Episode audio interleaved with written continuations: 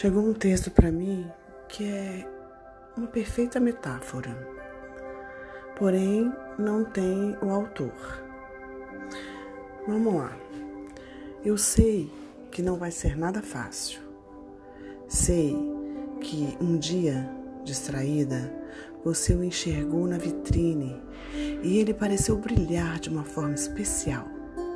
Na verdade, você nem tinha saído de casa com esse intuito naquele dia. Mas é sempre difícil resistir a um belo par de sapatos. Você deu mais algumas voltas no shopping, visitou outras lojas, mas já não conseguia pensar em outro par. Tinha que ser aquele. Então, voltou à loja e finalmente os calçou e pareceu que flutuava. Os pés confortáveis sorriam. Você também. Decidiu então ficar com eles. Levou para casa, para o quarto, para a vida. A impressão é que havia encontrado o melhor calçado do mundo, que seria sempre assim.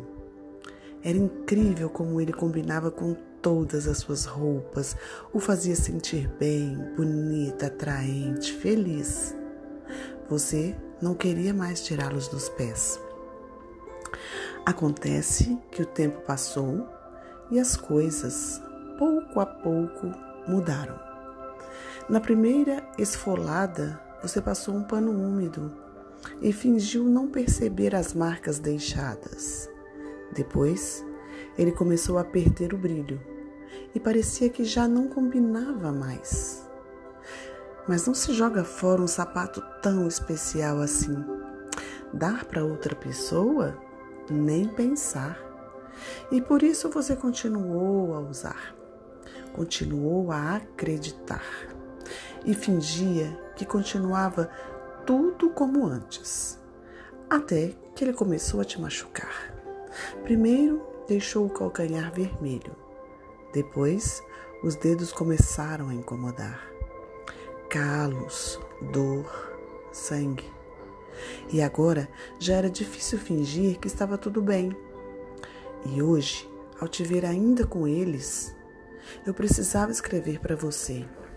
Ei, você mesmo. Esse sapato aí já não te serve mais. Já é hora de voltar às compras ou talvez você devesse andar descalça por um tempo. Acredite em mim. Depois que você se acostumar a andar com os pés no chão, não será qualquer calçado que irá te satisfazer. Quem sabe, experimente um chinelo rasteirinho até os pés cicatrizarem. Só peço que não saia pelas vitrines procurando outro par igual. Já é hora de desfilar de calçados novos, outra cor, outro modelo, uma bota ou uma sandália de salto, talvez. A ideia é experimentar algo diferente. Diga adeus aos sapatos velhos. Guarde assim as lembranças boas, mas não se esqueça dos calos.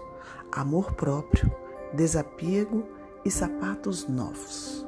O que mais uma mulher pode precisar? Pés bem calçados sempre estarão prontos para dançar. E é como um grande escritor disse certa vez: pode ser que com o próximo você queira dançar para sempre. E tomara que sim.